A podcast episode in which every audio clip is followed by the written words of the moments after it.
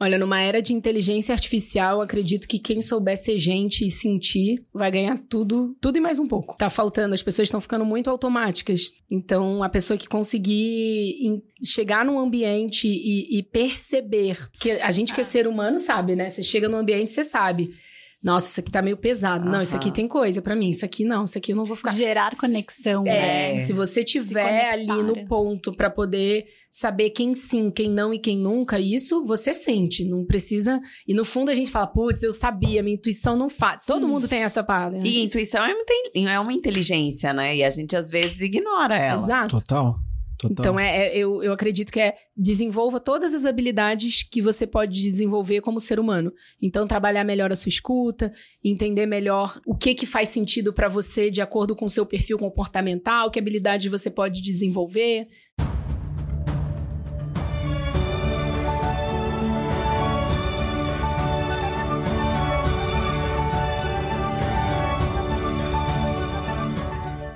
Estamos no ar. Me chamo Luiz Guilherme Prioli, sou associado do IFL São Paulo e seu âncora aqui no podcast Acendendo as Luzes.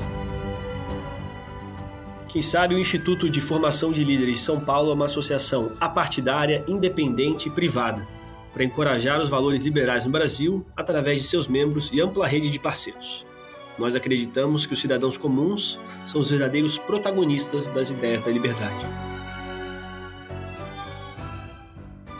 Hoje de co-host comigo temos Dayana Rodrigues, minha direita, diretora de eventos no IFL São Paulo, é fundadora da Move On, consultoria de gestão humana. Dayana foi diretora de pessoas e inovação na ViaFlow, boutique de tecnologia, com passagem pela Guppy, maior HR Tech do Brasil, e Stefanini. Também Mariana Zequeto, que é diretora de comunicação no IFLSP e profissional de marketing e desenvolvimento de negócios no segmento de cosméticos, beauty care e wellness, com experiência também no segmento de bens de consumo. E a nossa convidada especial, que já passou pelos jantares lá do IFL também, Patrícia Brasil, empreendedora desde 19 anos, fundou o grupo It Brasil, empresa pioneira em conectar marcas com influenciadores digitais no país.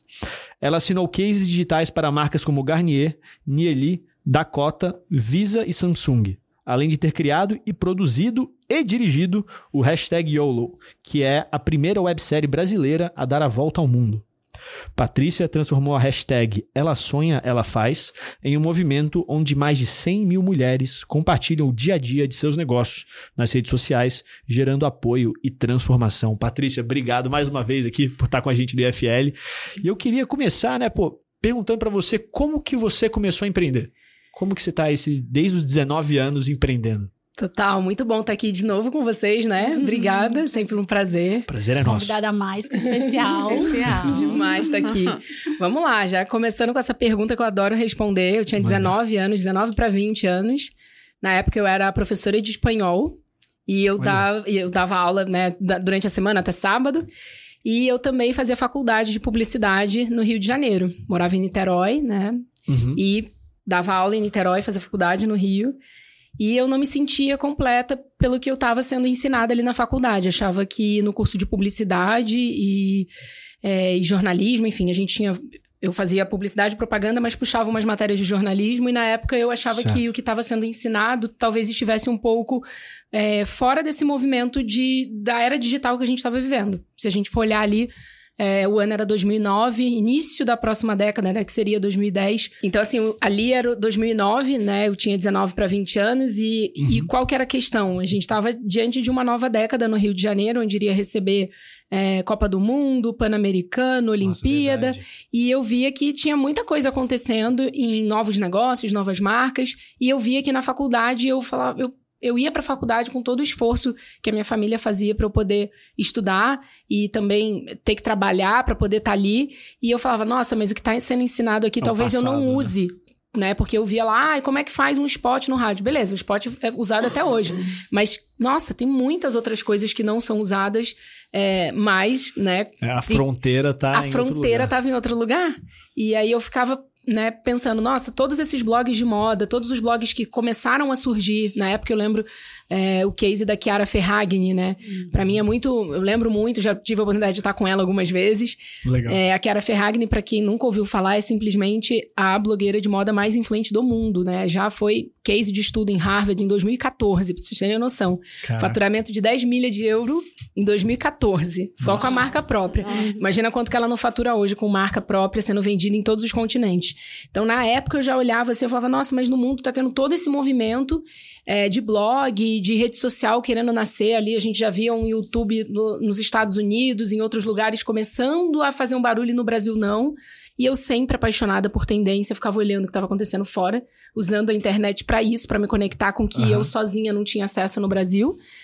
E ficava assim, nossa, eu preciso me movimentar. Consegui uma bolsa de estudos, que eu falo com maior orgulho, no Instituto Rio Moda, que foi meu início, assim.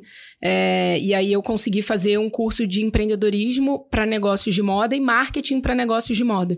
Massa. E foi meu início ali. Ali eu, eu entendi o que, que era empreender, né? E ali, me- depois do, do Instituto Rio Moda, eu passei para um curso do Senai C-Ticket na Barra da Tijuca, que eu ia duas vezes de Niterói até a Barra por semana Caramba. de busão, então assim, era outra vida nessa vida, né? Então pegar a linha amarela ali, né? Então era outra, outra realidade, sem saber se ia chegar, saindo de lá às vezes 10 e meia da noite.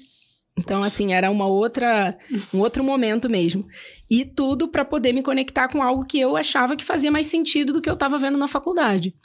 E assim foi. Então, quando eu tive que fazer o, o, o meu trabalho final do curso, né, do Senai C-Ticket, eu precisei entregar. Eu tive aí, entre aspas, a sorte ou o azar, vamos ver aí quem tem a visão, de cair numa turma de filhos de empreendedores do estado do Rio de Janeiro. Foi uma turma que foi montada só na Barra da Tijuca, justamente porque as pessoas moravam Aham. ali, né, aqui perto do campus da Barra. Eu que caí de gaiata no navio, saindo lá de Niterói duas vezes Olha por só. E essa galera, o- a família, eram os donos ali da, do centro do Rio, né? Então, ali a rua Buenos Aires, com todas aquelas lojas de tecido, lojas de aviamentos, né? E, e precisando passar já para a próxima geração, eu acho que eles se movimentaram, né? De alguma forma, pediram para ter alguma turma ali para iniciar essa- essas próximas gerações. galera. E eu caí de gaiato no navio. Né, tive a oportunidade de estudar, foi ótimo, porque eh, eu fui instigada pelo meu professor a criar um projeto de encerramento onde eu pudesse implementar aquilo que foi minha, que, que eu aprendi, né, ao longo de todos os módulos do curso. Executar. E executar, literalmente. Só que eu olhei assim, eu falei, cara, mas eu não tenho empresa, né? Minha família não tem uma empresa que eu possa apresentar, porque foi, apresent... foi pedido pra gente isso, né?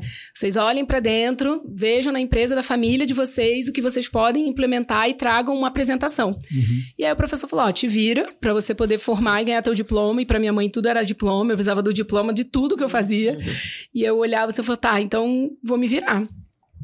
Então, eu criei, eu olhei para todas essas oportunidades que tinham ali no Rio de Janeiro. Eu falei, poxa, tá faltando uma marca de souvenir sustentável. Porque lembra ali que 2008 teve uma grande crise econômica mundial, onde as marcas de moda, elas começaram a falar de sustentabilidade. Então, eu lembro que Prada, Era trend ali. era uma, começou ali uma grande É. trend de falar de sustentabilidade depois de 2008. E aí a Prada é, fez ali uma linha até com sobras de tecido da fábrica da Itália. E, Aí glamourizou, né, o que, que era o é, você dar um novo uso pro que iria pro lixo, né? Foi a época também que começaram a olhar o impacto também na, no, no, no meio ambiente. Enfim, Isso. então foi quando começaram a questionar o uso da sacolinha plástica, Uhum, por exemplo. É, a questão do, do jeans também. Enfim, foi nessa época. Exatamente certo? essa época. E aí eu pensei, eu juntei essa macro tendência que eu via, né, no mundo, mais com a necessidade do Rio de Janeiro, que ia sediar tantos eventos, ia receber muitos turistas no, na cidade, né? Uhum. E eu falei, poxa, se criasse uma marca de souvenir sustentável para ser vendida nos pontos turísticos do Rio de Janeiro. Aí eu comecei a pegar o ônibus, sair lá de Niterói, parar lá no Galeão, fazer foto, tentar ver o que, que tinha ali de ponto de venda. Hoje em Massa. dia, os aeroportos têm bastante produtos de Uhum. né? A gente vai aqui em Congonhas, tem loja que você pode dar o De presente tudo, que você né? quiser. É. Mas a gente tá falando de 2009 ali, bem 2010, início, né? De 2010, e não tinha realmente a, a variedade que a gente tem hoje. E aí eu falei pro meu professor, então eu vou apresentar algo que não existe, tudo bem? Ele falou, tudo bem, contanto que você faça uma apresentação Boa de 30 sorte, né? minutos, te vira. E aí eu não sei, eu nunca soube fazer pouco, né? Daí eu peguei, lembro até hoje, eu cheguei no curso de espanhol para dar aula, falei na sala dos professores, gente, alguém sabe fazer foto? Daí a gerente do, do curso que eu dava aula, beijo Lígia Contreiras, se eu ouvi um dia esse podcast, ela nem mora mais no Brasil, é, falou assim, eu faço, Paty, é meu hobby, eu tenho câmera fotográfica e tudo mais. Então será que você pode fazer umas fotos no final de semana comigo, quando eu sair da aula, eu encontro com você e tal, mas não vai ser eu, né? Aí liguei para minha irmã, mais nova. Cadê? Tem três amigas suas aí que pode fotografar? Eu tô, vou criar aqui um projeto Nossa. que eu tenho que entregar. E, gente, né, história resumida, foi assim que eu fiz a primeira foto de campanha com produto, ou seja, eu mandei, eu, sem nunca ter ido para uma fábrica de, de, de, bolsa, de acessório, consegui pilotar, né, no, no mundo uhum. da moda a gente sabe, é fazer um protótipo, né, então ter uma peça piloto de cada produto que seria dessa marca, é, ali, na minha mão, e aí eu fiz a foto de campanha, e no dia da sala de aula eu mostrei a foto da campanha mais o produto. E então, já, já vendi a bolsa aplicado. ali mesmo. Que eu já saí de Uau. lá com as três bolsas vendidas. então ali eu já validei que, tipo. Eu acho que você mostrou essa foto no, tem, lá tem, pra gente, naquela tem. apresentação, né? É muito, e ali foi o primeiro, eu falei, olha, o MVP, eu nem sabia o que era MVP, gente. A gente tá falando hoje em dia, tem tantos termos. É, os termos, os termos vêm ao contrário, né? eles vêm depois. Depois, das, imagina, não sabia nem o que eu tava fazendo ali. É, então, era isso que eu ia te perguntar. Menor noção, Você tinha gente, consciência... eu era abusada só. Não, muito bom. Só era abusada mesmo. Mas e quando que você teve a consciência de que você, putz, você falou, não, eu, eu sou uma empreendedora. Tipo, eu sou, eu sei fazer negócio acontecer. Quando que veio Eu acho que isso? são coisas diferentes. Eu a sou uma empreendedora. Assim, é algo que caraca. eu acho que até hoje, na né, síndrome da impostora, a gente fica meio assim. Mas não, eu tenho essa consciência hoje, né? Que também já me tratei para poder aceitar receber isso. Mas que eu sei fazer negócio desde muito nova, eu sempre soube. Então eu sempre tive que negociar com as minhas irmãs quem ia tomar banho primeiro, para quem ia dormir, quem acende é. a luz do quarto. Cara, quem tem irmã Negociação é treinado começa pra em casa. É. Pelo amor de Deus, né? É, então, base, né? Quem é. acorda, né, a gente tendo que sair cedo de casa com um banheiro para três né? Então, assim, Mulheres. assim, você é mulher, então a Mestre gente. negociador. É, tem que negociar. Então, eu sempre fui essa pessoa de que eu sabia que eu sabia tipo, de alguma forma, negociar e usar argumentos para que eu tivesse o resultado que me era favorável. Hum. É, mas eu acho que isso vem de criação, meu pai, minha mãe, e, e enfim, toda a minha realidade ali numa infância me foi muito é, necessária para que eu pudesse ter essa sagacidade, que para mim é muito simples hoje. Eu vejo gente, eu tenho 34 anos, eu vejo gente, às vezes, na minha idade, que tem vergonha de falar com o chefe, eu tenho vergonha de fazer uma apresentação, mas porque acho que a vida até, até esse momento nunca a fez precisar hum. arregaçar as mangas para isso. Ô, oh, querida, não, no meu caso, acho que eu criança já tinha que fazer essas coisas. Ah. E tá tudo bem. Mas sendo bem enfática, eu já falei isso em outros lugares e vou repetir. O meu day one, eu acho que, como o Nizam diz, que o day one é todo dia, que a gente tem que matar um leão todo dia, eu concordo com ele. para mim, não, todo dia é um day one. Mas, sendo enfática, assim, teve um dia que me marcou, que foi oh. em 2015, quando eu cheguei na suíte do, da maior é, da maior suíte do Venetian em Las Vegas. E eu vi a uhum. logo da minha empresa, Grupo It Brasil, no meio de várias logos. Visa, Dakota, Trust Hair, todos os nossos Uau. patrocinadores do Yellow Vegas na primeira temporada. Ali eu falei, é, essa é, eu não vim pra pôr. Tô bravo. E aí eu fiz uma selfie com, uma, com com. Eu tenho essa foto, porque essa foto tá no meu escritório. Toda, toda vez que eu acho que tem algo grande demais para mim, ali eu não conhecia ninguém. Sabe o que, que é? eu, eu convenci a diretora de marketing do, ah. da Visa a, a patrocinar o, o, o YOLO Vegas é, pelo LinkedIn. Você já fez um pitch no direct do LinkedIn? Eu fiz. Em 2015 eu era essa pessoa. Me recebe. Não, eu era, meu Deus do céu, pentelha. E aí era sobre isso. Então ali eu, eu tenho essa foto que é uma selfie que eu tirei com a vista de Las Vegas, porque a suíte era toda envidraçada. A gente transformou essa suíte no QG do Iolo Vegas. Ali a gente recebeu é, várias celebridades que tinham ido para o Rock in Rio Las Vegas, que foi a única edição que aconteceu lá, na semana que a gente gravou. E, ah, por que, que tudo isso você sabe? Porque eu estudo tendência e eu. Né? Não, não é só conspiração, não. Tem pesquisa de tendência. É. Eu sabia que Vegas ia ser a bola da vez em 2015. Ah. Sabia. Então eu dei meu tiro muito certo, de sniper ali. Vamos gravar em Las Vegas nessa época do ano. Então, quando a gente fez Vegas, e eu tenho essa foto que é o adesivo da logo do Grupo It Brasil no vidro e a, a, né, a imagem de Las Vegas, né? A roda gigante tá tudo ali no, E assim, para mim foi muito importante, porque eu nunca tinha ido é, para Las Vegas. Eu conhecia Las Vegas inteira. O Guto, que é um brasileiro querido, que tem empresa de, de transporte, se estiver me ouvindo também, grande abraço, que foi, nossa, essencial. É. E, e assim, ele chegou, pegou a gente no aeroporto, ele falou, nossa, eu falei, vamos por trás que vai ter o evento assim, assim, assado hoje, e a, a strip vai estar tá muito cheia. Ele olhou assim para trás. Quantas vezes você já viu Las Vegas? Falei, nunca. Ele falou, de onde que você tirou isso que você sabe? Não, eu falei, mas eu tô andando em Las Vegas, eu tenho uns seis meses pelo, pelo Google Maps. Então, assim, eu sei onde é o hotel, eu sei onde vai Preparo. ficar, como é que chega, como é que sai. E aí, ele, enfim, é. querido. Então, foi mais ou menos assim a trajetória. É, e você fala, assim, só de ouvindo a sua história, de você falando certos pontos, eu fico sempre tentando ligar uh, coisas que são esses seis pilares que a gente fala, né? E você parece ter um pilar muito forte que é essa vitalidade e motivação. Sim. Para, cara, fazer esse trabalho, não é só comunicação, não é só pô, esse relacionamento de manter as pessoas próximas, de conseguir comunicar essas, essas vitórias tão bem que nem você faz e conquistar esses resultados. Assim, é, é, é muito, muito legal isso. E você, né, quando você diz dessa negociação, eu acho que às vezes a gente consegue chegar em umas coisas mais práticas olhando para trás, né? Uhum. Como que você diria que, que as pessoas elas para convencer, convencer alguém do seu projeto, para convencer alguém, o que, que, que, você pensa assim? Qual é a estratégia? É, qual que é esse, Muito tipo simples. de estratégia que você usa? Muito simples. Primeiro é você ouvir mais e falar menos. Deixa a pessoa ouvir, falar. Você vai saber Nossa, ali na fala dela o que, que ela precisa. Nossa, e aí eu vou. Disso Não, você tem é que ouvir. Mesmo. E aí, com ouvidos atentos, você vai pegar, pegar ali o que, que essa pessoa falou, que é uma falta dela e que você consegue suprir. A venda tá ali. Então, por exemplo, quando eu lembro até hoje, né? Quando eu me reuni com a Visa em 2014, foi ainda 2014, porque a gravação foi em março de 15, então dezembro, até final, final do ano ali a gente já estava conversando. Uhum. E eu lembro que na uma das reuniões eu entendi, eu levei para eles, eu falei, olha aqui, ó, a macro tendência de 2025 é, é, nessa parte de turismo e também é, não era é lifestyle, é, conteúdo de de viagens, enfim, vai bombar essa temática de Las Vegas. O que, que a Visa tá fazendo? Eu fiz uma pergunta. Eu falei, ó, vai ser o primeiro Rock in Rio da história em Las Vegas. O que, que, que, que, que, que a Visa tá fazendo? tá fazendo? Ó, custa tanto para você poder ter alguma ação lá.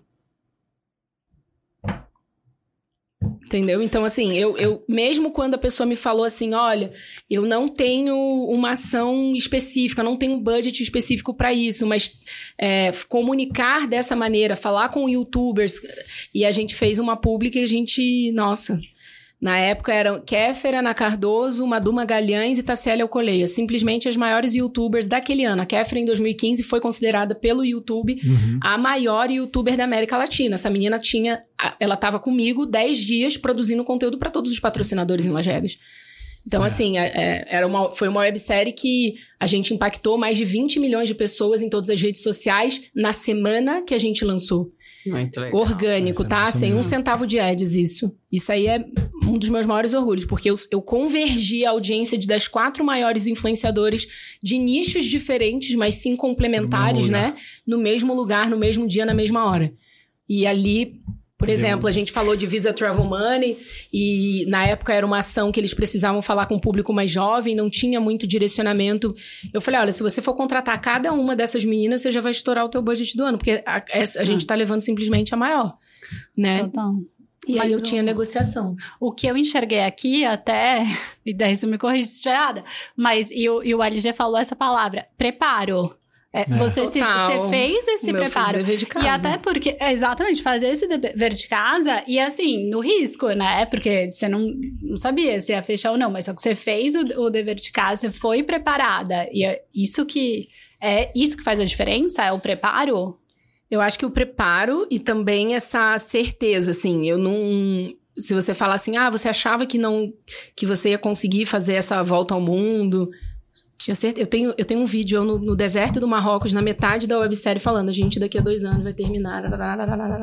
Ah. Então, assim, é, eu sempre que é a, a meta, né? É. Que é tipo a meta final. A antevisão, é. antevisão. Não, não tinha a menor condição de não fazer. Imagina, só se eu não tivesse viva. Tem um outro fator que você falou também, que às vezes a gente fala assim: ah, é só ouvir. Aí a pessoa, beleza, tô quieto aqui, a pessoa, outra pessoa não fala nada. É fazer a pergunta. Isso é uma das coisas que eu, eu adoro estar tá aqui no podcast, porque eu tenho a oportunidade de ficar sempre praticando fazer pergunta, cara. Total. Porque isso é muito importante. Porque a pergunta certa abre. É quase que uma, um feitiço, assim, você pensa que ele é abracadabra, né? Uhum. Pessoa, você não sabe o que, que você vai extrair de lá. Exato. Se você fala a palavra certa, a pessoa abre um mundo de oportunidade para você. Total. E assim, é. eu sempre acreditei nisso. E teve uma das coisas que mais me impactou ali no jantar, que você estava falando muito sobre o networking de valor. Sim. E eu fiz, assim, uma lista de anotações, gente. E, e, e, eu lembro, assim, que uma coisa muito forte que você falou é da questão da gente se preparar para estar tá ali, né? Sim. Queria que você falasse um pouquinho disso, que eu acho que, né, ajuda, ensina e, e traz muita, muita direção, assim, pra gente. É, em, em, algum ponto específico nessa preparação? Tipo, preparar para uma negociação, preparar para. Como é que a gente cria um networking de valor? Porque hoje tem aquele negócio assim, né? Os, as pessoas entram em contato e aí fica aquela é, encheção de fazendo saco. networking, entrega um cartãozinho ali é, pra pessoa. Não é assim. Tem um pavor. Gente, se eu faço vocês que eu nunca tive né? cartão. Que daí volta. nunca teve. Como você fazia? Conta, como você fazia? Eu me fazia ser lembrada por essas pessoas. Como? Ah, porque, primeiro, ou a pergunta certa, ou você suprir uma necessidade, você tá atento aos detalhes. Por exemplo, eu sei o nome dos filhos, das filhas das pessoas que trabalham comigo no meu dia a dia, entendeu? Então, eu, a pessoa chega para trabalhar na minha casa, eu pergunto, e aí, como é que tá fulano? Não vou expor aqui. Tá tudo bem? Como é que tá a Beltrana? É você tá... E, e assim, da pessoa que limpa o chão até a pessoa que assina o maior cheque. Se você tiver esse cuidado de olhar nesse nível de detalhe, pode ter certeza que as pessoas vão te olhar diferente. É e é isso é o básico também, né? e a maioria não faz, entendeu? Então, assim, você Total. chegar e cumprimentar. Cara, é o básico. Meus pais me ensinaram isso, assim. E, e hoje, pode falar, meu pai tá aqui pode, assistindo pode. a gravação também. alô, e meu alô. pai, eu lembro dele ensinar a gente, criança, na porta da escola, aqui. assim: olha, olha no olho da pessoa. Se, ela, se, você tá falando com a pessoa, você tem que olhar no olho dela, não é ficar olhando para cima, isso pro é lado, sério, não sei cara. o quê. Tá é Vai apertar a mão, não é a mão mole, não. Ele treinava com a gente, assim, a gente criança. Né? Vitalidade. Né? A mão tem que ser firme, não sei o quê. Mas tem que e mesmo. ano passado, quando eu tava na missão nos Emirados Árabes, é, eu ouvi isso do uh, ah, Dr. Obeid, que é o, o embaixador embaixador dos Emirados Árabes Unidos, né? Foi uhum. um. A gente nunca fala foi, né? Porque esse cargo, ele, a pessoa não. É, ela não, é, não sai do cargo, né? Então ah, ele. Não sai? Não. Não, não perde o título. Não, assim. perde ah, o título, entendi, é. Entendi. Sai, mas não perde o título, é isso, isso aí mesmo. Então ele foi o responsável, meio. Assim, ele foi uma pessoa que levou o, os Emirados Árabes Unidos para lugares que nunca antes tinha sido visto. Então, a Austrália, foi ele que trouxe o, o Louvre para Abu Dhabi, foi ele que levou a Fórmula 1 para Abu Dhabi, então uma pessoa Nossa. super relevante. E ele recebeu a minha delegação lá na casa dele em Abu Dhabi. E na hora que eu cheguei, óbvio, já tem, eu fiz um, entre aspas, media training para poder lidar com o mercado árabe, uhum. preparação o é. tempo inteiro. Tá então, por exemplo, quando você vê uma pessoa, é, principalmente nós mulheres, né, a gente tem que esperar a pessoa falar com você. Então, se a pessoa levantar a mão para te cumprimentar, aí sim, mas você não pode chegar e botar a mão, assim, sabe? Isso seria como se fosse uma falta de cordialidade. Então, na hora que eu cheguei, eu aguardei eu ser cumprimentada. Na hora que ele cumprimentou, eu olhei no olho, apertei a mão firme. E depois ele veio comentar com uma pessoa da minha equipe, falando: a gente entende por que, que a pessoa tá onde tá no aperto de mão e no olhar. Uau! Então, é, é aí, é aí que tá, entendeu? Entendi. Então, ali, ó, ó quem me é. ensinou ali, ó. Que legal. Entendeu? Hum. Então, eu, eu fui treinada para isso desde criança. Então... É, realmente, né? Tem muita coisa sutil que você pega. Você, você, pega as intenções da pessoa, se a pessoa não tá nem olhando na tua cara, você fala assim, Sim. assim, pô, ela não tá se importando, você já fecha toda a sua primeira impressão dela. Sim. E, e adoro perguntar também quais são os sonhos das pessoas, que a pessoa gosta de fazer além daquilo que ela faz. Cara, então, eu pergunto isso para todo mundo na minha equipe. Os melhores relacionamentos que eu crio, assim, é, tem um, olha, o dia que eu fizer, todo mundo quer ir para Dubai. Ai, vamos para Dubai. Chego aqui, o povo quer ir para Dubai todo comigo. Todo mundo quer, gente. Mas, passou o nome na lista. É, mas o dia que eu fizer alguma coisa que eu falar que eu vou surfar com as executivas, com as empresários que eu conheço, assim, você não tem noção, porque as pessoas falam assim: "Nossa, era meu sonho", porque eu tinha revista tal, várias, várias donas de empresa viraram para mim e falaram: "Nossa, eu vi que você se arriscou". Porque para mim eu enfrento meu medo num hobby que eu não monetizo, né? Então uhum. eu, eu, eu, fiz um acordo com o meu marido. A gente tem hobbies que a gente não ganha dinheiro para não perder o sentido de ser um hobby. Ele anda de moto e eu surfo.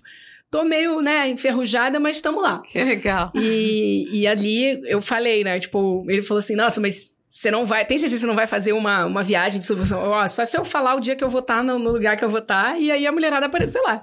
Você sabe que a mulherada quer que você organize. Eu falei, não, mas não posso, a gente combinou. A gente tá. Surfando então é com a Patrícia. É, daqui a pouco é isso. Interessante. Nossa, muito. Mas é, vou puxar aqui. Quais são seus sonhos, Paty? Acabou de falar que você boa. pergunta pra todo mundo quais são. Boa Agora pergunta, quero, quero saber. E você? É, então, eu acho que hoje, assim, eu, graças a Deus, posso falar que eu já realizei muitos dos sonhos que a Patrícia, com 18, 19 anos, quando começou a empreender, tinha. Então, é, tanto, vamos falar assim, né? Sem ser hipócrita de falar, ah, não tinha vontade. Não, a minha liberdade financeira foi um grande sonho realizado. É, poder proporcionar para minha família é, momentos felizes. E eu acho que eu aprendi uma coisa com a Sarah Blakely, que é uma pessoa que eu não conheço ainda pessoalmente, mas é a primeira self-made billionaire que saiu na Forbes. É, no, tipo, ela é a fundadora da Spanx. Da Spanx, uhum. é, eu sabia, já tá? tinha visto, foi Shark Tank é, que ela é, apareceu. Ela também, é maravilhosa, um dia eu ainda é. vou estar com ela. ela é bem e aí ela, ela fala Unidos. justamente que ela usa o dinheiro dela para mimar as pessoas que ela ama. Então, se eu puder fazer isso, continuar fazendo isso, eu vou ficar muito feliz. É, acho que meus próximos sonhos são mais ligados à família mesmo. Acho que eu tenho que né, ir para um passo de vida de ter filhos. É, graças a Deus já sou casada, sou super feliz no relacionamento. E tá mais próximo com a minha família, porque quanto mais eu viajo e conheço mais culturas, faço negócios ao redor do mundo, eu entendo que os valores é, e o que as pessoas valorizam mesmo, né? É, esse tempo de qualidade com quem é de verdade e você ama, entendeu? Então, assim, eu sou bem seletiva. Várias pessoas já me perguntaram, ai, setembro você vai estar onde, né? Eu falei, gente, eu tô de férias. Então, tipo assim, se rolar, rolou, mas... E nós estaremos no Fórum do IFL São Paulo. É, mas antes de eu chegar aqui, foi impressionante. Eu recebi uns dois WhatsApps. Eu gostaria de saber tal dia, tal hora. A minha a pessoa que trabalha comigo virou e falou assim, Patrícia, tal dia, tal hora. Eu falei, gente a minha agenda tá fechada. Se não, eu não, não, não tenho esse momento. Não que eu vou ficar ah. um mês inteiro, mas assim, eu ainda vou escolher qual é a data, qual é a quinzena, Sim. né? Vamos ver voo, pra onde vai, quem é que vai. Então, assim, é, eu quero ter essa liberdade, que se hoje eu posso ter isso, eu vou fazer. Então, meu ah. sonho é esse, mas e é, e é, interessante, né? Porque essa escassez, quando a gente começa a ter várias oportunidades de fazer as outras coisas, são que faz a gente valorizar mais ainda. Né, o tempo que a gente passa. Porque qualidade você tá, é, você tá lá o tempo de qualidade né? o tempo todo, você fica até entediado. Às vezes, se você. Pelo menos eu, eu me lembrava quando eu ia ver minha família assim, você ficava grudado depois toda hora, aí depois você ficava, já ficava uma coisa normal, assim. Aí você falava assim, putz, é vou fazer outra coisa e tal. É. Mas. É. Aí você acaba valorizando cada vez mais o, o tempo e você entende que essas outras. que que assim vale mais do que ir numa reunião fazer tal coisa, pois esse projeto não é tão importante quanto tá, tá aqui ali, com né? eles. É. é. esse sonho pessoal. E falando profissional, eu acredito que lançar o, o próximo livro com uma turnê no Brasil, porque eu não pude, né? Eu Nossa. ia fazer a turnê em 17 cidades. Eu, eu ia passar três meses na estrada praticamente, indo e voltando para São Paulo a cada 15 dias quando estourou a pandemia. A gente ia começar a turnê Olha. no dia 23 de março de 2020. Foi, tipo, literalmente, foi literalmente no início. Isso não é uma coisa que você ouve todo dia. Turnê de lançamento de livro. É, é porque a audiência do Ela Sonha Ela Faz está espalhada no Brasil inteiro. Se eu palestro hoje em Manaus, meu Deus, se eu vou para é, São Luís do Maranhão, Aham. se a gente avisa que eu vou estar tá lá, eu amo. Imagina, o povo já vai receber no aeroporto. E, e, assim, a mulherada, não, porque eu abri meu salão, porque eu vi lá na plataforma da Ela Ela Faz, eu sou aluna da turma 1. Tem gente que trabalha na minha, na minha equipe hoje que, que era aluna da que escola Sonha Ela Faz. Uhum. Que legal. Que massa. A Julie que trabalha comigo foi aluna da Ela Ela Faz. Então, a gente hoje é, deixa todo o conteúdo em forma de podcast por uma estratégia uhum. mesmo, né? De entender que é, fazer um evento ele é importante, né? Evento de final de semana, um dia inteiro, né? Eventos são importantes para ritos de passagem, mas o que vai mudar a realidade dessa pessoa é aquela mudança diária. E essa, ou, é, e essa mudança diária, ela precisa acontecer de acordo com essas, como se fossem umas pílulas homeopáticas, assim. Então a gente entrega ali toda semana um episódio novo do podcast com um exemplo que é para arrastar, porque se a palavra tem poder, o exemplo ele arrasta, arrasta mesmo. Uhum. A mulher, quando ela enxerga uma pessoa que realizou aquilo que ela sonha e nem acha que é possível, ela vai lá e vai dar um jeito de fazer. Então, eu já ouvi isso de mulheres de diferentes realidades. Eu estava gravando Recentemente, na Serra Gaúcha, a gente fez uma temporada especial do podcast Ela Sonha, Ela Faz, uhum. com empresários da região e palestrantes de um grande evento que, aconte que aconteceu em Gramado. E do nada eu recebo, eu recebo muitos directs, a maioria eu realmente não consigo responder. Eu comento do coração, mando áudio, às vezes, pra pessoa ver que sou eu. E aí eu respondi uma empresária, ela falou: Eu sei onde você tá, eu queria muito ir aí. E quando chegou lá, ela nossa, foi incrível, assim. Ela, nossa, eu sei tudo. Nossa, o sapatinho da Barbie, porque era a coleção da Piccadilly com Barbie. É, uhum. E aí eu perguntei, o que você faz? Ela, não, eu tenho três empresas. Tem, tipo, pessoa, sabe? Não é? E aí eu acompanhei o Ela Sonha, Ela Faz. E não que ela começou a empreender com Ela Sonha, Ela Faz, mas ela foi aprimorando, foi pegando de alguma, alguma coisa que a gente... Usou como fonte Usou como coisa. fonte de alguma coisa. E foi muito legal ver. Então, assim, essa turnê do livro legal. é pra honrar todas essas mulheres que assistem, ouvem, compartilham o podcast, porque eu sei que não vai ser fácil poder. Eu não vou. Eu não sei se a gente vai ter agenda para fazer 17 cidades ainda esse ano, mas pelo menos oito a gente tem aí o objetivo de colocar no Quando segundo é semestre. Isso, em outubro, começando ali no, no. Virou o mês de outubro, a gente já quer estar na estrada e vai até dia 10 de novembro não sei, mais ou menos ali uns 40 dias.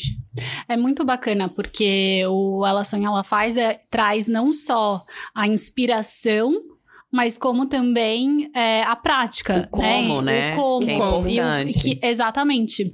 É, aliás, se, não sei se quiser entrar um pouquinho mais nisso, que eu acho super interessante, Boa. porque eu acho que é aí que você efetivamente gera transformação e impacto né?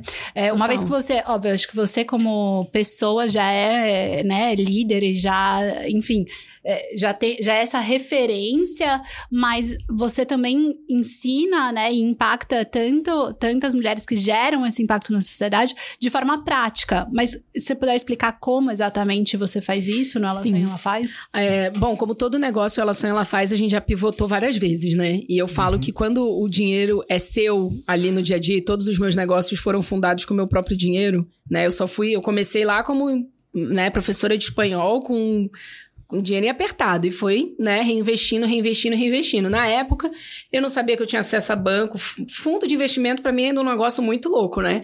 Da pessoa querer investir, nossa, e não tomar o risco contigo. É, Isso para mim, ainda vou ter que trabalhar muito meu merecimento para poder. Os caras estão né? confiando em mim. Meu Deus! Então, assim, eu acredito que. que doido. É, muito é. doido mesmo. Exato. Eu ainda sou meio assim. Mas o que eu acredito é quando é o seu investimento, uhum. você vai pivotar e você vai errar muito mais rápido sabe?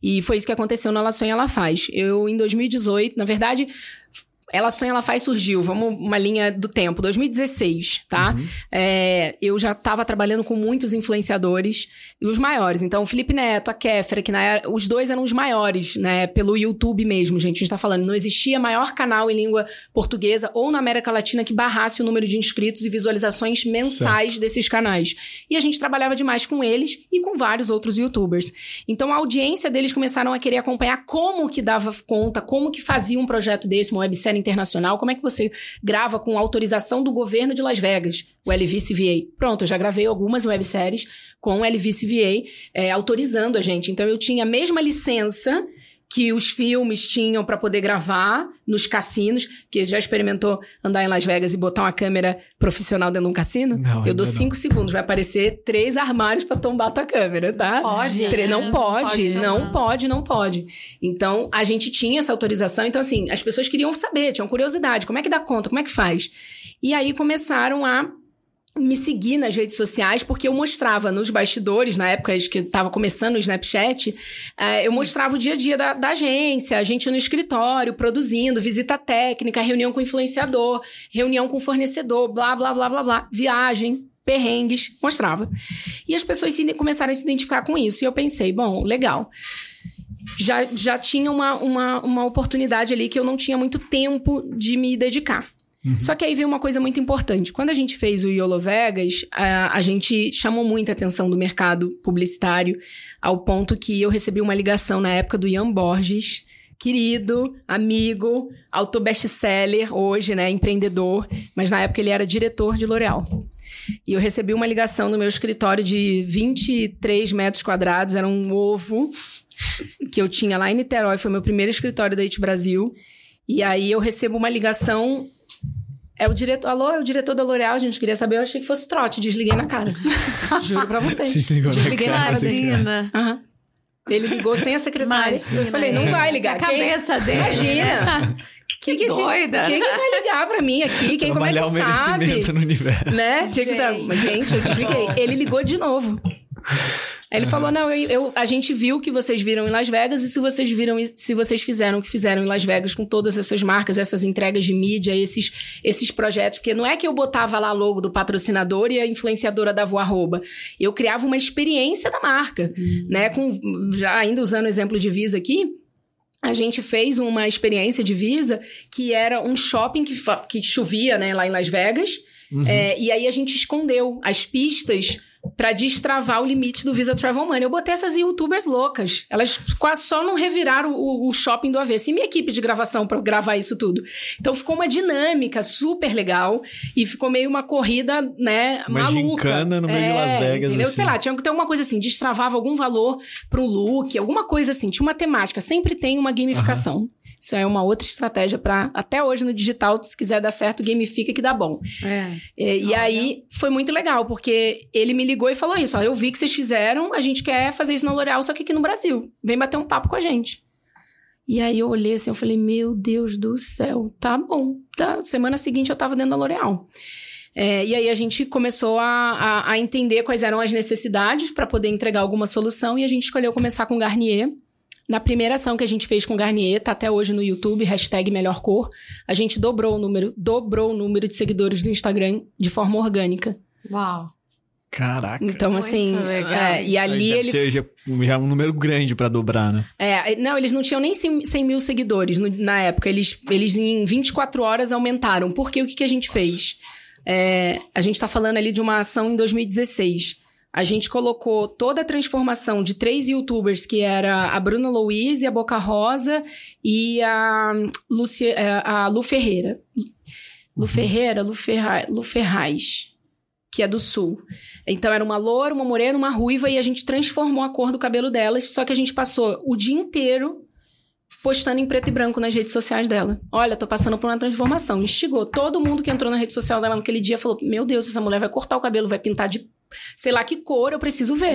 e aí a gente mais uma vez condensou toda a audiência delas num único local. Olha, no Instagram da Garnier ou então no YouTube, eu lembro que a gente Caraca, deu spoiler. Fantástico. Essa foi bem boa. Foi bem, em 24 horas eles estavam assim, e todo e, e, o que vendeu dessas cores que foram feitas a transformação. Mas eu tô curioso, aí trocou a cor do cabelo trocou, de todas elas? todas elas.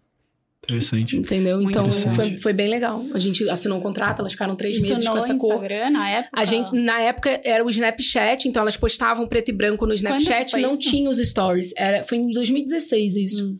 E aí não tinha, eu lembro que ainda não era stories. Então a gente levou, condensou a audiência no Snapchat, levou pro YouTube e tá lá o vídeo no YouTube de transformação. Tá no canal das influenciadoras, levando pro canal da marca também. Foi um cross. E, e enfim, aí a gente foi fazendo esse trabalho com eles. E quando começou a, a, chamar atenção, né, voltando do porquê do Ela Sonha, Ela Faz, uhum. quando a gente começou a mostrar esse nível de detalhe nos bastidores, as pessoas começaram, nossa, mas aí eu quero fazer isso na minha empresa também, como é que faz, como é que você cria isso, qual é a estratégia, isso aqui que vocês estão me perguntando. Uhum. E aí eu recebi um convite da, do jornal Fluminense, lá de Niterói, para poder fazer uma matéria e mostrar o que, que a gente estava fazendo no mercado digital, que era uma coisa assim muito fora da casinha. E eu falei: olha, eu não tenho como sair do meu escritório, porque sou eu e mais uma estagiária aqui em tempo, né? Tenho tinha estagiário e depois os freelas que a gente contratava para ir. Tô falando certo. bem no início, tá? Depois a gente, quando mudou para São Paulo, meu Deus, era um time gigante. Mas no início, lá em 2015, ainda produzindo o Yellow Vegas, eram freelancers, né? Prestadores de serviço e eu mais uma estagiária dentro do escritório, era isso. E, e nessa época veio uma jornalista, passou uma tarde comigo, e quando saiu a matéria, saiu. Ela sonha, ela faz. A história da menina que tá revolucionando. Ah, daí que veio. E aí, quem me deu esse nome, Ela Sonha, Ela Faz, foi essa jornalista que eu trouxe, essa menina. Pedi, pedi autorização para patentear esse nome. Na hora que eu vi no jornal no domingo, na segunda-feira eu mandei um e-mail, ela me autorizou, e patenteei. uma marca, uma super Eu não sabia o que eu ia fazer com Ela Sonha, Ela Faz, tá? Sendo super real. Eu tenho muita patente registrada. Eu sou a louca do NPI. Eu sou real a louca do NPI. e aí eu olhei aquele nome, eu, eu falei assim, cara, aqui tem, sei lá, brilhou diferente meu olho. Eu falei, vou, vou registrar. Pedi autorização para ela, porque o nome veio dela. Ah, olha, eu não sei o que vai ser, mas um dia eu acho que de repente pode ser alguma coisa. Hoje eu não tenho tempo, nem tô pensando em nada tipo específico. Ela, não, maior prazer. E aí, isso foi 2016. Eu comecei a postar nas redes sociais, uhum. usando o hashtag Ela Sonha, Ela Faz, Ela Sonha, Ela Faz. E vi que isso virou um grande movimento, né? A gente tinha mais de 50 mil mulheres na hashtag no Instagram. Eu olhei aquilo e falei, nossa, preciso tem oportunidade. Tem oportunidade aí, né? aqui. Ao mesmo tempo, eu, a louca da tendência, comecei a ver o que estava acontecendo fora do Brasil. Então, nos Estados Unidos, Girl Boss com a Sofia Maruso, que tinha vendido a Nest Goal uhum. é, super bem. Então, o maior e-commerce de moda feminina é, daquela época tinha acabado de ser vendido e a fundadora estava fazendo uma, um conteúdo voltado para o empreendedorismo feminino. Uh, na Califórnia tinha o Create ah, então, and Cultivate. Girl Boss foi parecido com a ação ela faz? Aham, uh -huh, sim. Nossa, cara. Girl Boss é de um, começou para mostrar os bastidores da fundadora da Nest Igual, que foi chegou Nossa, a ser o maior e-commerce de moda feminina nos Estados Unidos. Porque agora virou uma expressão mesmo. Virou assim, uma expressão. Total. Entendeu? E fizeram um seriado também até. Na né, Netflix. Fizeram, é. fizeram. Virou, virou, total. E aí, o que, o que, que eu acredito nisso? Caraca. Se tá acontecendo concomitantemente algo no mundo, pode ter certeza, no Brasil vai chegar e é questão de tempo e ter gente para poder tocar Fazer. isso. E aí eu via nos Estados Unidos, uhum. uh, na Inglaterra tinha o Female Entrepreneurship Association, que é da Karine Green, que é uma empreendedora serial também. Ela estava falando de empreendedorismo feminino com essa temática uhum. mais millennial, então as, as, logos meio rosa, umas coisas meio assim. Na Austrália, The Business Chicks. Então, olha só, eu tô te dando exemplos ao redor do mundo. Uhum. Tá? Tem no Japão, aí, galera. Ó o preparo. preparo. É. E aí eu falei, sabe de uma coisa? Eu vou visitar esses eventos. Eu passei, eu tirei minhas férias de 2017 trabalhando. Fui para Nova York é, em novembro. Passei 10 dias lá olhando esse evento dela, fui pro evento da Sofia Moruso, conheci ela pessoalmente, vi tudo que ela fazia com as marcas, eu falei, não tem isso no Brasil. Isso Olha. foi 17 de novembro, foi novembro de 2017. Fevereiro de 2018, fui para Califórnia ver o evento da Create and Cultivate com a palestra da Kim Kardashian, 2.500 mulheres no centro de Nova York, no evento todo patrocinado. Você já viu a Reebok e a Nike patrocinar o mesmo evento? Lá era esse. Era, oh, era, um, era um fenômeno, foi um fenômeno. Tem tudo fotografado. Eu falei, meu Deus, isso aqui não tem no Brasil. Dia 3 de maio de 2018, eu lanço Ela Sonha, Ela Faz como evento presencial em São Paulo, todo patrocinado com experiência de marca, 500 pessoas na plenária, é, todas as maiores influenciadoras digitais no palco, três, três é, painéis, então um painel de empreendedorismo, um painel de carreira, um painel de internet, e ali começou Ela Sonha, Ela Faz mais ou menos como é hoje. Né? Então a gente começou como um evento presencial, a ideia era fazer uhum. um evento por ano, então eu fiz 2018, 2019, 2019 tinha completado 10 anos da minha trajetória empreendedora, lancei o meu livro no evento do Ela Sonha Ela Faz, é, em dezembro. Virou para 2020, eu iria fazer a turnê veio a pandemia, mas uhum. deu tempo, deu nos Emirados Árabes de lançar. Então eu fiz meu lançamento no Brasil, no evento da Sonha Ela Faz, e em Dubai, para a comunidade brasileira, num evento lá para 100 pessoas. Que Olha. legal. E foi muito legal. E, e, tem um negócio, né, que é, tem gente que segue tendência e tem gente que lança tendência, né? Acho que é estar preparado, o timing, né? Total. Entender o que, que tá acontecendo no mundo todo e ver o, o apetite mesmo, né? Cultural, né? E aí eu quero até, Paty, aproveitar pra. Poxa, conta pra gente que história é essa de Dubai, como é que você foi parar lá nos Emirados? Porque isso é muito legal, assim. Eu adoro. Então, é, lembra que eu, mais uma vez, sou aficionada por pesquisa de tendência, né? Então, desde a época da minha empresa de, de bolsas e acessórios, é, desde a Eco Souvenir, que depois se tornou Holic, e em 2010 a 2015 eu tive a Holic e vendi em 2015. Eu sempre comprei burôs de pesquisa de tendência. Nem sei se é assim que fala, mas enfim né? Você recebe Onde aqueles relatórios. pesquisas de tendência? Como que você faz suas pesquisas? Ah, eu tenho. Não, que... eu não. Na verdade, eu cruzo, eu cruzo informações de, de como se fosse. Você recebe como se fosse newsletter, relatórios, sabe? É, de acordo com o nicho ou de acordo com a indústria Sim. que você trabalha, tem alguma tipo, coisa que já vem meio mastigada. De, de moda, tendências de farma, é. tendências de cosméticos. Ou, ou, até tendências. Ou de comportamento. Isso, de comportamentais. De eu é. amo. Eu amo estudar pesquisa de comportamento em países é, em desenvolvimento. Então, para mim, o, o, que é comportamento de consumo na Índia, pode ter certeza que no Brasil também. A indiana, com produto de cabelo, esquece, é tão louca igual a brasileira. É, com produto de unha, né? Você, se você for hoje ali em Paraisópolis, você vai ver a mulherada toda com a unha impecável. Se você for hoje lá é, na Índia, você vai ver a mulherada também com negócio de unha. Então, o comportamento de consumo é muito parecido pro que interessa, pro que... Então, eu sou alucinada com isso. E aí eu já estudo isso há mais de 10 anos. Então, uhum. quando foi pro Ela Sonha, Ela Faz, eu vi que existia esse movimento no mundo.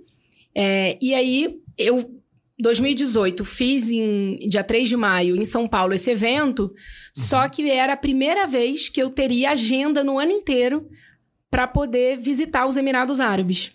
E da onde que surgiu Dubai?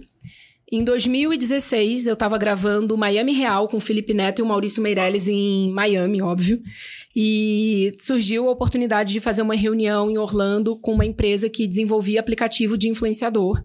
Eles mandaram um carro, o Felipe na época, ai, Paty, vai lá, o que você decidir, né, tá ótimo, né, se for bacana. Depois o Felipe realmente lançou, o, aplica, o primeiro aplicativo dele foi com essa empresa. Que aí você garante audiência para você. É, né? Porque... você tem a informação, né? Ah. Tudo da sua audiência ali. É, mas enfim, ele lançou e ele lançou esse aplicativo junto com a Netoland, né? Com esse movimento dele mais pro mercado infantil. Uhum. E aí, basicamente, nessa época, 2016, eu já via Dubai aparecendo nas pesquisas, mas como era algo muito distante, que eu não é tipo, eu vou pegar um voo em sete horas, né, como é Miami, sei lá, nove horas, né, Nova York, eu vou estar tá ali, né? Eu tô falando de um voo de 14 horas, mais o fuso na volta é matador. Eu falava, não dá para eu ir e voltar em uma semana, né? Então, nunca foi uma prioridade. Mas eu cheguei nessa reunião e ele falou assim, né? O rapaz, enfim, a gente resolveu o negócio do aplicativo e falou: olha, tem mais um empresário que gostaria de fazer uma reunião com você, porque a gente tá vendo que você é muito à frente nessa criação de conteúdo com influenciadores no Brasil. Esse formato que você gravou aqui em Miami, a gente já viu a temporada de, de Las Vegas e a gente acredita que, que realmente não tem ninguém fazendo. É, a gente queria fazer uma temporada aqui, né, em Kiss Me, que é, enfim, lá em Orlando. E eu, ele falou, vamos para uma reunião. Eu já tava ali, né? Bora. Bora. Cheguei na reunião, ele me mostrou todo, eu tenho, tenho no meu celular o bloco de nota disso. E ele foi falando tudo que poderia gravar de atividades, né? é, em, em Orlando e proximidade. Ah, tem o tal, né? Tem o alligator aqui, tem não sei o que ali, tudo que era diferente. Que eu falei, não vou gravar nunca dentro do parque da Disney ou alguma coisa assim, porque a fórmula do segredo da criação de conteúdo é entregar para audiência algo que ela já sonhou, mas ela não sabe como faz. Então, por isso que as webséries mais virais foram Las Vegas, que foi a primeira, Marrakech, que tava ali no inconsciente coletivo do brasileiro por causa das novelas O Clone, uhum. todas aquelas coisas, e Tóquio, né? Que as pessoas ficam, meu Deus, e como é que é o como é Japão? É é? Entendeu? Então a gente sabe que tem ali uma fórmula do sucesso, para mim não interessava. Mas ele virou para mim e falou ouro, né? É, ele virou para mim e falou assim: Patrícia, você que tá muito à frente, você tem que olhar um negócio. Vai ter em 2020, só daqui quatro anos, é, uma Expo Global lá em Dubai. Você já tá sabendo disso? Eu falei: não, já vou anotar aqui. Aí eu anotei no meu bloco de nota: pesquisar Dubai. E quando eu cheguei no Brasil, isso era 2016, tá, gente? Dezembro. Eu comecei a botar como filtro dessas pesquisas né, Emirados Árabes, e comecei a entender tudo que estava sendo feito de investimento e a clareza que eles têm do futuro. Então, o Dubai Future Foundation, né, todo o investimento que é, o Emir de Dubai está né, é, tá fazendo há pelo menos sete anos nessa iniciativa de comprar startups ao redor do mundo que tem o objetivo de mudar e melhorar o comportamento em sociedade foi comprada e está sendo incubada lá, entendeu? Então eu não, não tinha esse olhar de, de negócios. Ah, eu não sabia que Dubai, por exemplo, tem 60 free zones e é um paraíso fiscal. E que se você for para os outros seis Emirados Árabes, que o país Emirados Árabes Unidos tem sete Emirados, Dubai é um deles, é apenas a vitrine desse país.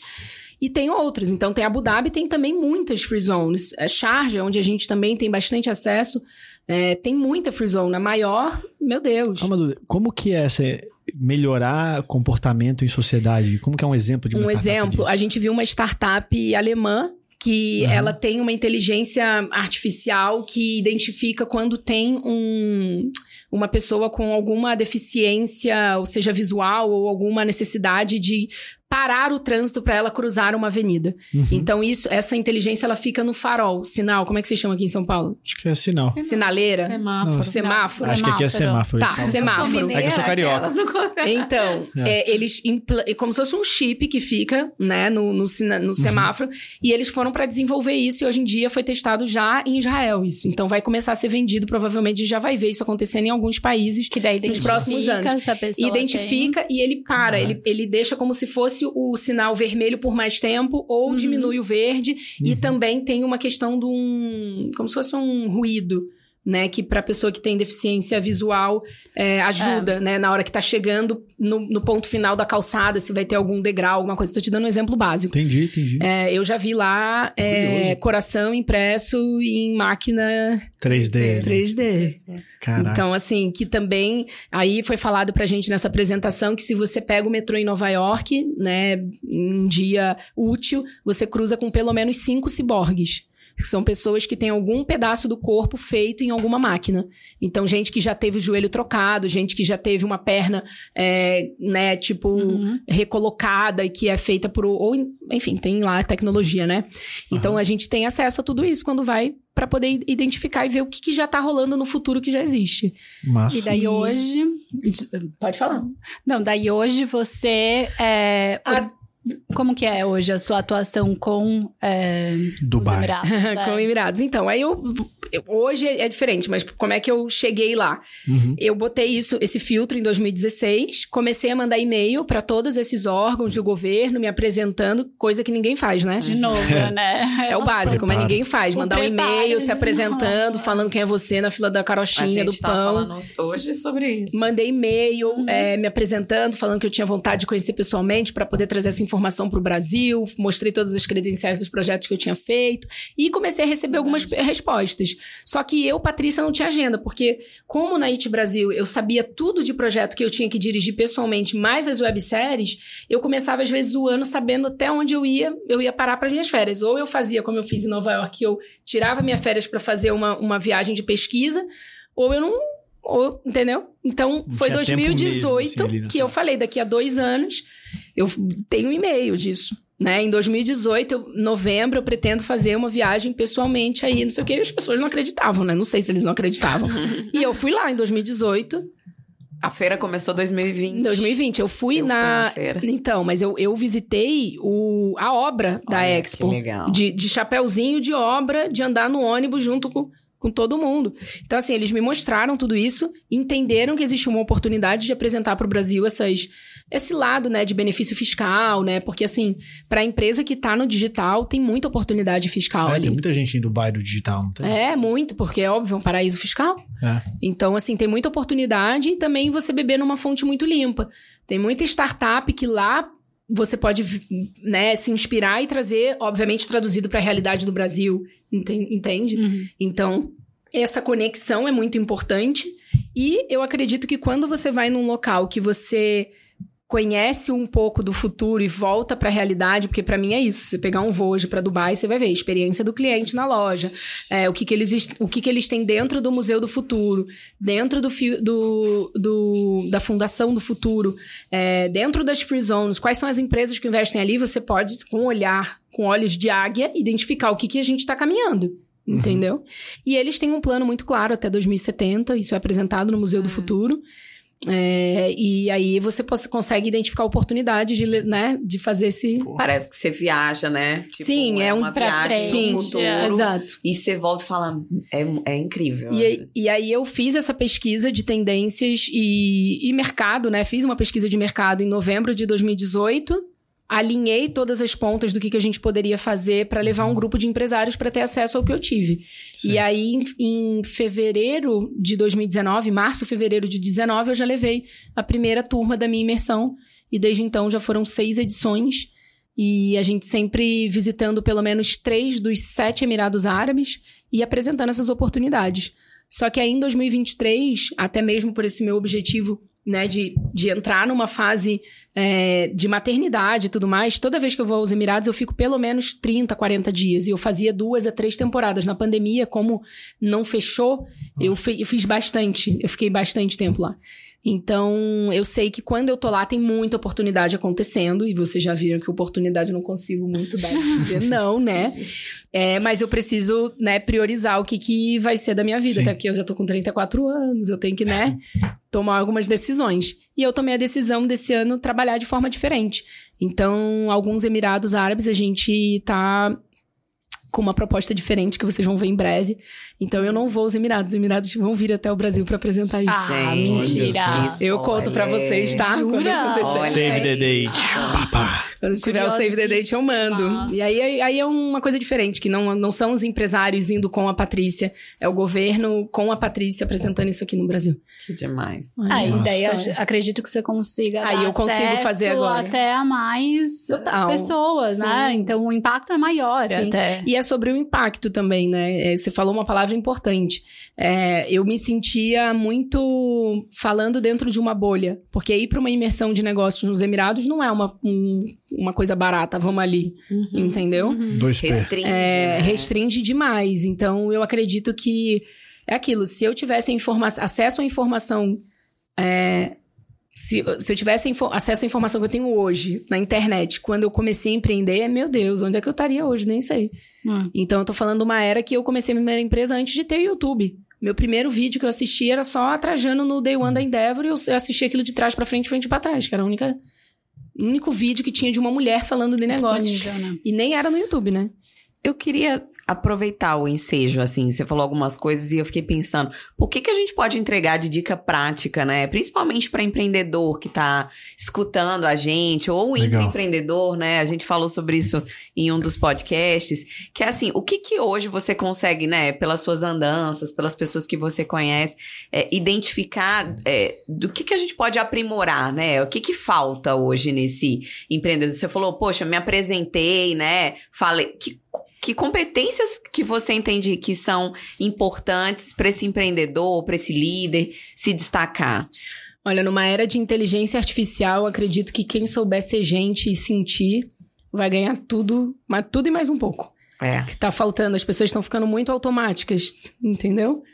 Então, a pessoa que conseguir chegar num ambiente e, e perceber, ter essa, sabe, aquele, sabe aquela que a gente que é ser humano sabe, né? Você chega no ambiente, você sabe. Nossa, isso aqui tá meio pesado. Uhum. Não, isso aqui tem coisa para mim. Isso aqui não, isso aqui eu não vou ficar. Gerar conexão. É, né? se você tiver ali no ponto para poder saber quem sim, quem não e quem nunca, isso você sente. Não precisa. E no fundo a gente fala, putz, eu sabia, minha intuição não faz. Todo hum. mundo tem essa parada. E intuição é, é uma inteligência, né? E a gente às vezes ignora ela. Exato. Total. Total. Então, é, é, eu, eu acredito que é desenvolva todas as habilidades que você pode desenvolver como ser humano. Então, trabalhar melhor a sua escuta, entender melhor é, o que, que faz sentido para você de acordo com o seu perfil comportamental, que habilidade você pode desenvolver. Por aí, entendeu? Nossa, mas eu tava até num bate-papo um pouco antes aqui. Muito interessante que a gente tava falando sobre, nossa, o que, que vai ser o. Qual é o futuro da tecnologia, enfim, enfim, daqui 10 anos. E daí eu, tá, na minha pouca experiência, eu falei, ué, eu acho que a tendência é o offline. Porque a gente tá tão overwhelmed, sabe, com uhum. isso. Queria sua opinião em relação a isso. Eu tô errada? O que, que você acha? Não, eu não acho, não. Acho que tá errada. Eu acredito que a gente precisa encontrar o equilíbrio entre o on e o offline. É, é, aí que tá, para mim, assim, a visão do futuro, é onde as pessoas souberem que o, o olho, nada substitui olho no olho. Eu vi é. isso dentro do mercado árabe. O... Nada substitui. O aperto, o aperto de, mão, de mão firme, né? Quando eu che... Gente, quando eu cheguei nos Emirados com 12 empresários, é, na primeira é, flexibilização da Covid, a, a Sheikha Hind, do Emirado Árabe de Sharjah, ela mandou um presente para mim, uma carta timbrada para que me parabenizando, porque assim, a gente estava vivendo uma pandemia global, né? O brasileiro não é que a gente queria conhecer, a gente tinha sede de saber o que, que tinha ali. E ela estava literalmente parabenizando essa, essa, esse, esse senso de conquista que a gente tinha. E ela falando que isso eles aprendiam demais com a gente Sem nas reuniões. Então, isso para mim é o que move, entendeu? Esse sangue no olho de vencer, ou você tem, ou você desenvolve com as, com as pauladas que a vida te dá, né? É. Então, assim, por isso que eu falo também, as pessoas, na hora que entenderem. É, Vocês não perguntaram, mas eu vou, vou, vou entrar nesse assunto. Mano. O meu hobby, o surf. E por que que me desafia tanto? Na hora que eu entro no mar, eu não tenho controle do tamanho da onda que vai vir na próxima série. Eu posso até estar tá com o meu professor do lado, lá no outside, mas eu, eu ainda falo, pelo amor de Deus, Xande, se cair, se eu cair na onde você vê, você vem nadando para poder me tirar dali. Nem que seja para tomar onda do meu lado. Eu bem aquela querendo controlar tudo, né? mas eu já tomei umas na cabeça e aprende a ser gente. É. É, Se você é. tá o tempo inteiro querendo, ah, não, eu só viajo na executiva, ah, eu, aqui eu só ando no meu carro tal, ah, e aqui eu só uso a roupa a zona tal. de conforto. É né? a zona de conforto máxima. Onde é que eu consigo, dentro dessa minha né, nova realidade que foi suada para chegar até aqui, é, fazer com que eu continue tirando ali, a minha, é como se fosse afiando o meu machado, num esporte onde eu não controlo o ambiente. E na verdade a gente não controla não nada, controla né? A gente nada. tem essa falsa sensação que, de, de acordo com né, com o patamar que você chega, né, você acha que tem, mas não tem, né? Então, o, o esporte para mim veio nesse, nesse momento, né? Então... É, eu também é. a mesma coisa, por exemplo, tô com o dedo quebrado do jiu-jitsu, porque eu não controlo. Então, mas eu ainda quero desenvolver isso, Lógico. quero lá, pô, é parte do negócio. Tomei, bati a cabeça, você fica mais humilde ali, pô, eu tava um aninho fazendo tal, e aí de repente, bum, acontece uma coisa ah, dessa, só que você segue te, em frente. te faz repensar, mas te vê Exato. também, te faz ver que você tá com uma sabe? Com uma. Com drive, né? Com drive. Uma... É. E aí, ó, é o. É isso, cara. Mas faz desenvolver. É, é isso que faz você lapidar as virtudes, né? Isso. Porque. Isso é, é, é, exatamente assim, é num ambiente não onde você não controla uhum. e mesmo assim você tá ali segura de, né, ultrapassar aquilo e você no, no jiu-jitsu também pode estar tá, tá, concentrado ali, mas também você não ali você tá lapidando suas virtudes, é, né? Eu acho que o Jordan Peterson ele tem uma frase muito boa que é quando ele fala sobre se você ser uma pessoa pacífica, se você não é capaz de violência, não é uma virtude porque você simplesmente é incapaz. Você vira uma pessoa virtuosa na sua paz quando você é uma pessoa capaz de violência e você opta por não fazer. E só assim você tem a virtude. Né? De, né? E aí ele fala para você de se desenvolver também com essa parte, com essa parte mais de você de suas capacidades, assim como as virtudes elas são construídas no problema. Então, você só pode ser paciente se você praticar isso. Então, Total. é uma coisa bem interessante. Paty, tá muito bom esse bate-papo. Que bom, né, gente? tá muito produtivo. Mas a gente falou bastante aqui da sua trajetória, que é admirável e cheia de, de, nossa, conquistas e sucesso. É realmente, assim, é uma inspiração. Mas a gente tem a tendência de achar que empreender, ou enfim, a gente só conta às vezes, né? A parte boa, o né? sucesso. Ah. Mas Foi. também teve aí as pedras no caminho, né? Sim. E como quais foram e como que você ultrapassou isso e fez do limão à limonada, né? Meu Deus, tem muito, né? Se a gente fosse falar tudo que deu errado e a gente pivotou para dar certo, eu ia precisar de, sei lá, cinco episódios. Mas eu vou, vou resumir, vou trazer um exemplo aqui que vai, vai ser bacana para quem tá ouvindo tentar aplicar também. Uhum. Como eu falei aqui nesse episódio, eu tenho, eu sou aficionada por pesquisa de tendência. E aí, todo mundo que tem essa, né, esse drive, é, qual que é o problema? Você ser early adopter demais. Então, tem muitos projetos, por exemplo, é, época, na frente do grupo IT Brasil, é, nós tínhamos como agenciadas várias influenciadoras que a gente lançou licenciamento de produto numa era que ninguém estava fazendo. Então, teve, tem meninas hoje com. Eu não vou citar nomes, uhum. né? Mas tem meninas hoje com. que tá em todo o Brasil com a própria marca de maquiagem e que a gente fez um MVP para elas. Entende? Lá atrás. Por quê? Porque a gente validou isso e quando veio. Aí vem uma série de questões também em relação a. Tá nos princípios de vocês daqui, né? Nos pilares. Uhum. É, é, pra gente, se não tem ali o código moral e ético compartilhado com os nossos valores, a gente não simplesmente não fica, né? Quando eu falo não a gente, negocia. é isso não, a gente não negocia. É, o meu, hoje meu marido, mas na época meu namorado, ele chegou a ser sócio do grupo IT Brasil. A gente a gente olhava para aquilo e falava, cara, será que a gente tem que continuar nesse mercado? Porque aconteciam muitas coisas que a gente não compartilhava do mesmo valor. E, por exemplo, isso foi um dos erros, porque a gente lutou, a gente conseguiu que uma grande empresa pudesse assinar e produzir uma linha de maquiagem é, a influenciadora na época não cumpriu o contrato inteiro. é, pediu rescisão contratual e um ano e pouco depois ela lançou com uma outra empresa. Então a gente sabe que aí não tem como você é de uhum. produto, você tem como lançar uma marca inteira em um ano? Não. Então, então essa negociação ela aconteceu enquanto ela ainda estava com a gente, por algum benefício que aí de repente não tinha ali o um intermediário que era a agência que teve a ideia, que bolou o projeto, que trouxe a influenciadora e a empresa, né? É. É, e a gente simplesmente não foi descartado assim. E aí eu falo, muitas das vezes quando você é muito inovador, você lança no timing errado do, do da curva né, do mercado. Uhum. Então, lançar. Isso, na maioria das vezes, é muito, é muito bom, tá? importante. tá? Mas se você estiver trabalhando com mercados é, de grandes públicos, né? Então, a gente fala assim no Brasil, é, para classe C, D, que eu amo. Nossa, eu amo trabalhar com marca, com produto assim, e com. Enfim, com essa parte da população eu adoro, me identifico.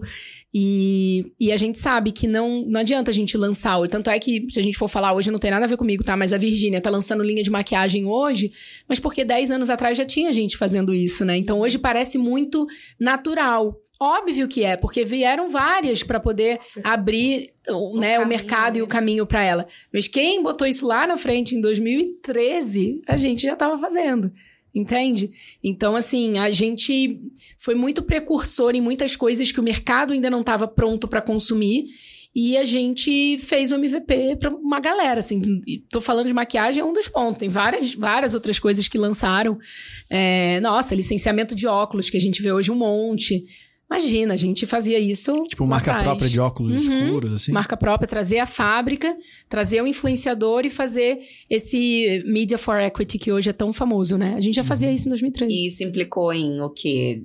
Custos. Pra caramba, né? Custo, frustração, ah. equipe, rescisão de contrato, multa. Né? Então, erro, errar custa. Errar custa. Entendeu?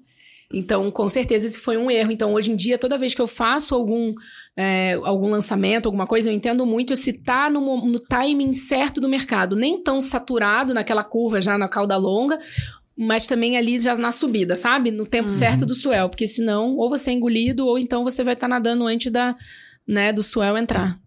Interessante. Ah, é isso aí. Entendeu? Nem vimos a hora é, passar. É, o tempo voa. o tempo voa.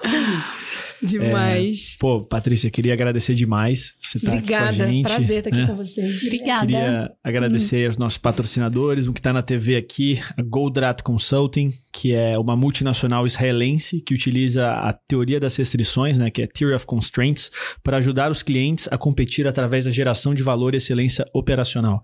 Então, eles entram dentro de empresas ou pessoas físicas, às vezes executivos, e conseguem encontrar qual é o gargalo. Basicamente, essa teoria das restrições é encontrar o gargalo, achar como você pode resolver esse gargalo para a tua empresa crescer mais e melhor. Uau. Então, é, é bem interessante mesmo. E também temos a Polaris, que é uma empresa com a qual eu trabalho, sou um dos fundadores.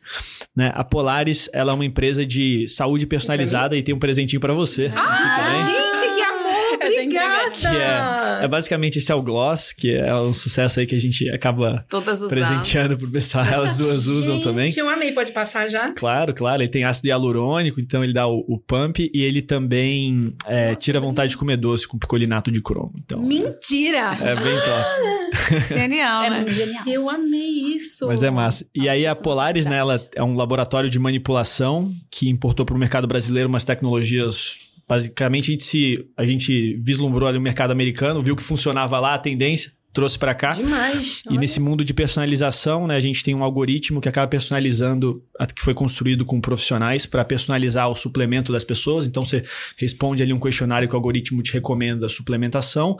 E em breve a gente vai lançar uma linha de dermocosméticos personalizadas. Então, Uau, nossa, você já preenche ali o questionário. Mais, e na verdade aí dentro tem um cartãozinho, que é o da Polaris depois, e você vai. Depois eu vou te passar o questionário quando a gente lançar, que você preenchendo, você vai receber aí uma linha de skincare personalizado para você, baseado nas suas queixas, nas suas no seu tipo de pele, Uau. etc. Que experiência incrível. Legal, então, né? Polares. É, pureza tudo... que se sente. Olha o merchan. Exatamente. Eu criei esse logo aí. O atestado Demais, de pureza adorei. 100% tudo. Então, se vocês, vocês podem entrar no nosso site, saudepolares.com.br, para você ver os dois questionários, o de dermocosméticos e o de suplementos, ou entrar em contato com as nossas concierges também para enviar a receita do seu médico né, para personalizar os seus medicamentos, suplementos e dermocosméticos já. E agradecer também aqui ao Blue Space, que tá, que é onde a gente tem os nossos podcasts na Rua Alvorada 1289. Então, vocês podem aqui entrar em contato com eles também, que tratam a gente muito bem. Muito bacana. Aqui. Patrícia, Dai, Mari, obrigado aí demais por vocês estarem aqui de novo com a gente e até a próxima. Uau, obrigada, gente. Obrigada. Prazer estar aqui, viu? Obrigada, Paty. Foi incrível. Ai.